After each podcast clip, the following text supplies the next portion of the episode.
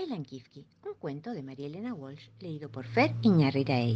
Capítulo 24. El señorcito Caroso Minujín me llevó de la mano hasta su carroza. Yo iba a subir cuando oí un gran escándalo a mis espaldas. ¡Zápate! dije, otro lío más. El segundo secretario del sindicato de remontadores de Barrilete chillaba como un demonio. Nos deben muchas horas de trabajo, protestó. Hace tres días que estamos remontando barriletes para pescar ese mamarracho de elefante y ahora resulta que se van todos sin pagarnos. Tiene razón, le contesté. Lo que sucede es que todos supusimos que ustedes pescaban elefantes gratis.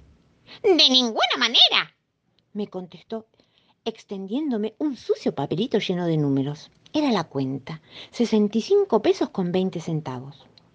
O nos pagan o remontamos el elefante otra vez al cielo, rezongó. Todo el mundo empezó a revisar sus bolsillos, pero el señor enanito nos ganó de mano y extrajo de una bolsita hecha con una casa de bicho canasto dos monedas de oro cuadradas. De paso, extrajo también un pañuelo redondo para sonarse la nariz. El segundo secretario se quedó muy contento con las monedas y no molestó más. Yo subí por fin a la carroza y ahí sí que me llevé una buena sorpresa porque la carroza era muy grande por fuera, pero muy chiquitita por dentro, como que estaba hecha a medida de su dueño. Por dentro era muy lujosa, toda forrada con papel plateado y con algunas fotografías de Carlitos Chaplin y Carlitos Gardel, todas pegadas en el techo, pero que me, me quedaba chiquititísima. Tuve que ir toda arrugada y encogida como una nuez con el sombrero aplastado contra el techo y sin tener lugar ni para sonreír, porque se me escapaba un pedazo de la boca por la ventanilla. Tuve que ponerme un pie arriba del otro y una mano arriba de la otra y las dos arriba de la cabeza, porque no tenía lugar para ponerlas. El señor Caroso se sentó a mi lado preguntándome atentamente. ¿Va cómoda? Yo le contesté sonriendo que sí, para no ofenderlo, pero en el fondo del alma deseaba que el viaje fuera corto. La gente nos seguía a pie o montado sobre Dailan Kifki. Debo decir que sobre la cabeza y el lomo del pobrecito iban como 1780 y muchas personas. De vez en cuando el señor enanito me invitaba a que contemplara el paisaje, pero les debo confesar que no lo vi, porque las ventanillas de la carroza eran por dentro tan pero tan chiquititas que me resultaba lo mismo que espiar por el agujero de una cerradura. Por eso suspiré aliviada cuando los caballos se detuvieron relinchando y el señor enanito dijo satisfecho. Aquí estamos en mi bosque de Gulubú. Dailan Kifki, un cuento de María Elena Walsh, contado por Fer Iñarreira Egui. Capítulo 25. El señor enanito Caroso Minujín saltó de la carroza y me ofreció gentilmente su mano para ayudarme a bajar. Yo me desenrollé como pude y salté a tierra. Miré bien, bien a mi alrededor y pregunté desilusionada. ¿Esto es el famoso bosque de Gulubú? Este mismo, contestó muy orondo. Pero yo no veo ningún bosque, dije. Y todos mis compañeros y mi familia y los curiosos me hicieron coro. Nosotros no vemos ningún bosque. ¿Por qué nos han hecho venir hasta acá? preguntaron en coro. ¡Supisiche! respondió el enanito cosa que nos tranquilizó bastante. Cuando todos estaban a punto de hacer pucheros, el enanito dio unos saltos y dijo varias palabras mágicas que creo que eran más o menos así. Chipiti, chápale, bambili, búmbele. Y se fue a tironear de unos alambres.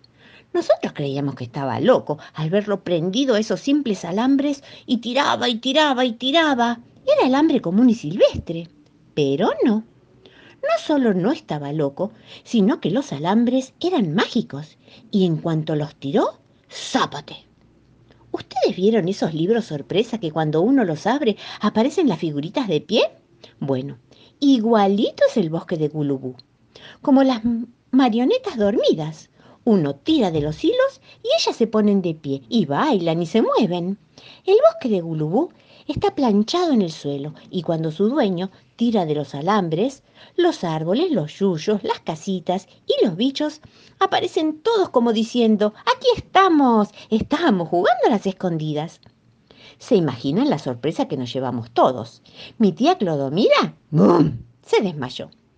esta vez con buena puntería, porque fue a caer en los brazos del comisario. No todos los días uno ve levantarse un bosque así de golpe y porrazo en un lugar que no era más que un potrero un minuto antes y que, al parecer, no queda demasiado lejos de Ituzaingó. Nadie lo podía creer. Se restregaban los ojos y no podían cerrar la boca.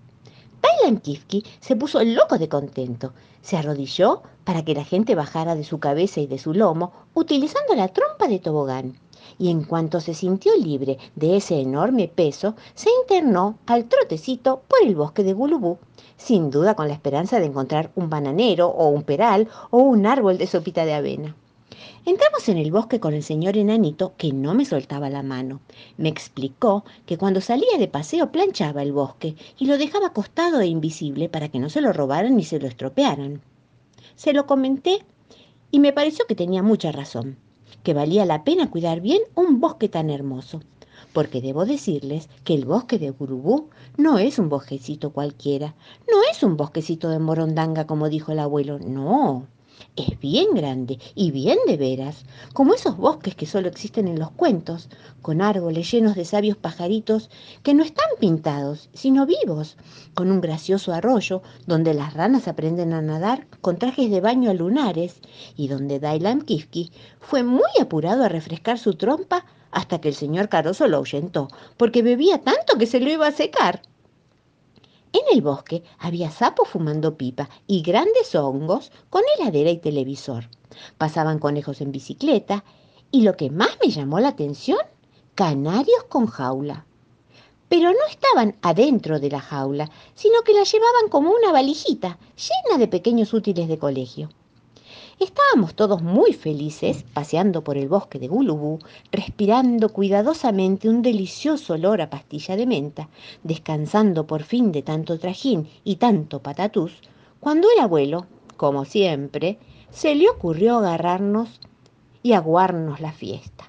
Se puso de pie sobre un tronquito y gritó, ¡Silencio, alumnos! Todos nos quedamos callados cuando el abuelo comprobó que reinaba un silencio tan absoluto que hasta los pajaritos estaban mudos y los canarios se habían detenido en una esquina del aire para escucharlo, dijo solemnemente. Ya que hemos llegado a este bosque, luego de un largo y penoso viaje por peligrosas y desconocidas comarcas, inmediatamente voy a darles a todos una clase ilustrada de zoología y botánica. Se imaginan las ganas que teníamos de dar clase, ¿no? Mi hermano Roberto dijo, estamos fritos. Una vez más, tuve que darle la razón. Dailan Kifki, un cuento de María Elena Walsh, contado por Fer Iñarreiraegui. Capítulo 26. Estábamos todos aburridísimos, oyendo la clase y esperando pacientemente que el abuelo acabara de recitar nombres rarísimos de plantas y de bichos, cuando de pronto yo miré para todos lados preguntándome alarmada, ¿dónde está Dailan Kivki? No lo veía por ningún lado, y eso que es bastante grandote para pasar inadvertido o esconderse debajo de una lechuga. Yo estaba sentada en el pasto, como todo el mundo, bostezando con la boca abierta, así de grande, por la clase del abuelo y empecé a correrme despacito, despacito para poder escapar en busca de Dailan Kifki antes de que le ocurriera algo grave. Por suerte el abuelo estaba tan entretenido y ocupado en explicar una flor de sapo que no se dio cuenta de que yo me estaba escapando de la clase. Me arrastré gateando y fui a buscar al bombero, que inmediatamente se puso a mis órdenes sin preguntar de qué se trataba. Lo llevé aparte y hasta quedar fuera del alcance de la vista del abuelo. Nos escondimos detrás de un repollo y le pregunté en secreto, ¿Dónde está Dailan Kifki? No, Posepe, me contestó el bombero en un susurro. Seguro que el muy sinvergüenza se ha vuelto a escapar. Tenemos que encontrarlo. Y entonces el bombero me explicó muy seriamente. Para encontrar un elefante que por el bosque se ha perdido, hay que tener mucha paciencia, muy buen olfato y buen oído. Sí, eso es cierto, le dije, pero además hay que conocer muy bien el terreno, y nosotros nos vamos a perder en este dichoso bosque de Gulubú. Así que es mejor que busquemos al señor enanito Caroso para que nos guíe en la expedición. Pero lo grave del asunto era que el señor Caroso estaba sentado en primera fila en la clase del abuelo y para llegar hasta él había que atravesar una multitud de gente que estaba calladita y seria como en la escuela. ¿Qué hacemos? le pregunté al bombero. Y el bombero, luego de pensar un buen rato, con el dedo en la frente y las cejas arrugadas, me contestó. Para sacar al enanito de la clase del abuelo necesitamos una caña con un hilo y un anzuelo. A mí me pareció muy buena idea pescar al señor Caroso sin que el abuelo se diera cuenta, porque si esperábamos a que sonara la campana marcando el fin de la clase, estábamos fritos. Las clases del abuelo jamás duran menos de cinco horas. Como por ahí no había cañas, el bombero, con su hacha plateada como la luna, cortó una rama flexible y fuerte. Como no teníamos hilo de pescar, usamos los cordones de sus botas. Y como no teníamos anzuelo, usamos un alfiler de gancho que yo tenía prendido en el delantal. En los bosques es cuestión de darse maña, ¿verdad? Entre los dos sujetamos bien la rama, apuntamos con mucho cuidado y muy buen pulso para pescar justo justo al enanito y no a otra persona. Mire si llegábamos a pescar a la tía Clodomira. Bueno, y ¡zum! sin que nadie se diera cuenta, el señor enanito caroso vino por el aire enganchado en el alfiler que estaba atado a los cordones que estaban atados a la rama y aterrizó sanito y salvo junto a nosotros. Y allí armó un griterío espantoso detrás del repollo. Estaba muerto de furia y decía palabras tremendas como San Piolín, Patatín, Tambapatán. El bombero lo amordazó con su pañuelo para que el abuelo no se diera cuenta de que le habíamos pescado un alumno sin permiso. Y así, amordazado, lo hizo UPA y entre los dos lo llevamos a un lugar más apartado, esta vez detrás de un zapallo. El señor Caroso seguía protestando, pataleando y manoteando.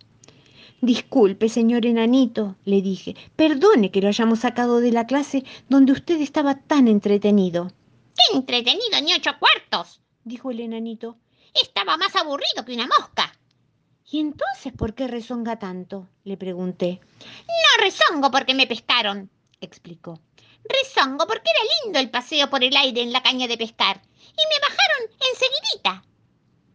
Ah, si es por eso, le dije amablemente, lo pescamos otra vez para que se divierta. Y dicho y hecho, lo enganchamos en la camiseta con el alfiler de gancho que estaba atado al cordón que estaba atado a la rama y lo revoleamos por el aire de aquí para allá y de aquí para allá durante un buen rato. Y el señor Minujín se amacaba contentísimo, muerto de risa y de felicidad, porque el airecito le hacía cosquillas. Hasta que el bombero se le cansaron los brazos y volvió a depositarlo en el zapallo. ¡Más, más! chillaba el señor Caroso, pero yo me arrodillé junto a él y le dije muy seriamente. No, señor. Más tarde lo amacamos todo lo que usted quiera, pero ahora sepa que lo hemos pescado y traído hasta aquí para que nos ayude en una seria y peligrosa expedición y no para estar de jarana. ¿Qué sucede? preguntó muy alarmado. Sucede que se nos ha perdido Gailan Kifki y como usted y nadie más que usted conoce todos los recovecos de este bosque, tiene que guiarnos para encontrarlo. ¿Y para qué lo quieren? preguntó, peinándose la barba con el meñique. ¿Puede quedarse a vivir acá en el bosque? No, señor, le dije enérgicamente. Dailan Kifki es mío y tengo que llevarlo de vuelta a mi casa. Por otra parte, si se queda aquí, cualquier día que a usted se le ocurra planchar el bosque, seguro que Dailan Kifki muere aplastado por un árbol. ¿Y saben qué me respondió el enanito? Cuando termine la clase del abuelo, nos iremos todos a mi casa a tomar chocolate en tacitas de porcelana. Y después se verá. Pero es tarde, insistía haciendo pucheros, y a Dailan Kifki puede ocurrirle alguna desgracia. ¡Súbesiche! dijo al fin. Y nos internamos por el bosque los tres de la manito, el bombero, el señor Caroso y yo. Dailan Kifki, un cuento de María Elena Walsh, leído por Fer. Capítulo 27. Caminábamos en silencio cuando de pronto el señor enanito se detuvo en seco y golpeó el suelo con su taco. ¿Qué hará? pensé yo.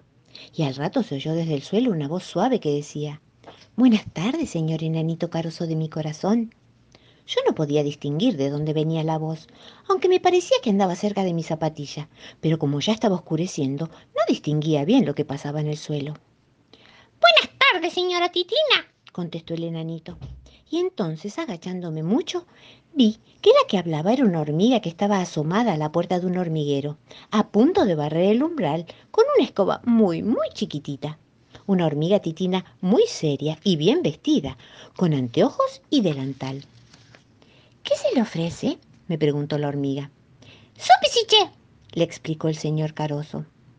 Hipi, contestó Titina. Dígame, señor hormiga, ¿por casualidad no ha visto pasar por aquí un elefante? pregunté. ¿Un ele qué? preguntó Titina. Un elefante, aclaré yo impaciente. ¿Y eso qué es? preguntó la hormiga muy curiosa. Y entonces traté de explicarle. Un elefante es un animalote enorme, con cuatro patotas, una trompa, dos colmillos, una colita. ¿Usa sombrero? me preguntó Titina. No, usa dos orejotas nada más, le expliqué. Entonces no lo vi, me contestó Titina secamente. Bueno, perdone la molestia y gracias igual, le dijo el señor Caroso, y después de hacerle una gran reverencia, volvió a ponerse en marcha, y nosotros lo seguimos, siempre de la manito, sintiendo clavada en nuestros talones la mirada curiosa de Titina. Ya era casi de noche y teníamos un poco de miedo. Seguimos andando un buen rato cuando de pronto, ¡zápate! El señor Caroso se detuvo bruscamente. Y por suerte el bombero y yo conseguimos mantener el equilibrio, porque si no, nos caíamos de cabeza en un charco. El señor enanito llamó chapaleando en el agua con la punta del zapato. ¡Plaf, plaf, plaf, plif, plif! Y al rato oímos una voz que contestaba. ¡Ja, ja! Buenas tardes, señora rana, dijo el señorcito. Y la rana contestó. ¡Ja, ja! La molestamos para preguntarle si por casualidad no ha visto pasar por aquí un elefante. Y la rana le contestó. ¡Ja, ja! Convencidos de que la pobre rana se había vuelto loca de tanto chapatear en el charco, no le preguntamos más y luego de saludarla con el zapato, seguimos viaje. ¿Queda otra persona que nos puede informar? dijo el señor Caroso. Pero a esta hora, a esta hora todo el mundo debe estar durmiendo, o casi, le contesté. No, señor, me contestó. Si hay alguien que está despierto toda la noche, es él canta que te canta. Y a ese alguien le vamos a preguntar por Dailan Kifki.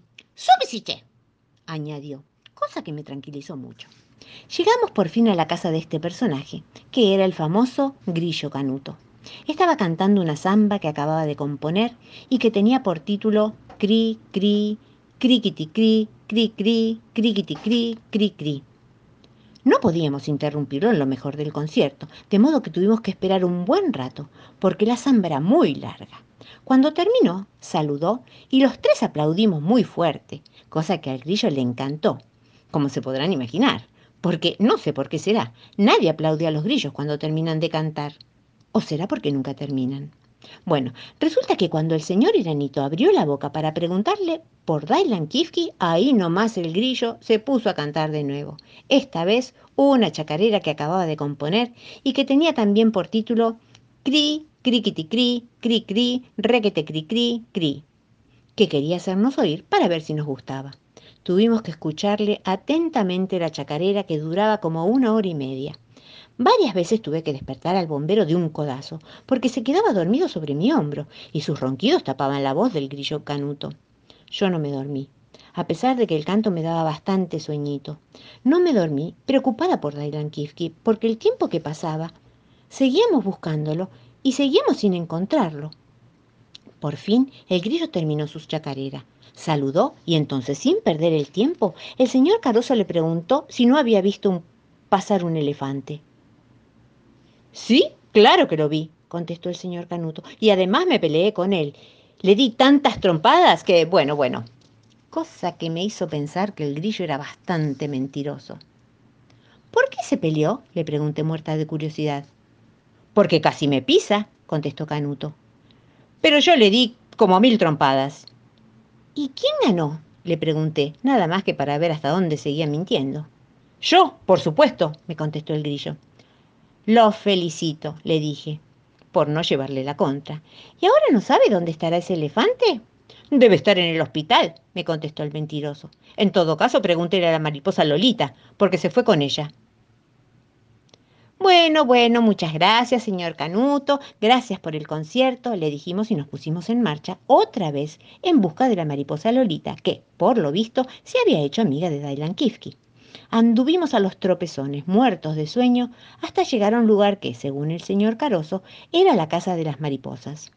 Nosotros no veíamos nada más que un poco de aire azul entre los árboles, pero él sostenía que era la casa de las mariposas. El señor Caroso se puso a chasquear los dedos y a llamarlas a una por una por su nombre, pero las mariposas no aparecieron.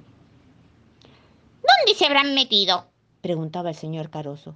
Hay como 3.453 y no ha quedado ni una sola para cuidar la casa.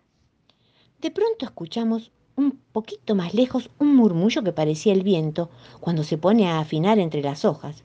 Pero escuchando con más atención distinguimos claramente que eran risitas, carcajaditas y sonrisitas de mariposa. Sí, de mariposa y de nadie más, porque ni los gatos, ni las jirafas, ni las chicharras se ríen así. Corrimos los tres de la mano hacia el lugar de donde venían las voces y allí, en una esquina del bosque de Gulubú, iluminada especialmente por una estrella que se había descolgado del cielo, ¿qué creen que vimos? Imagínense.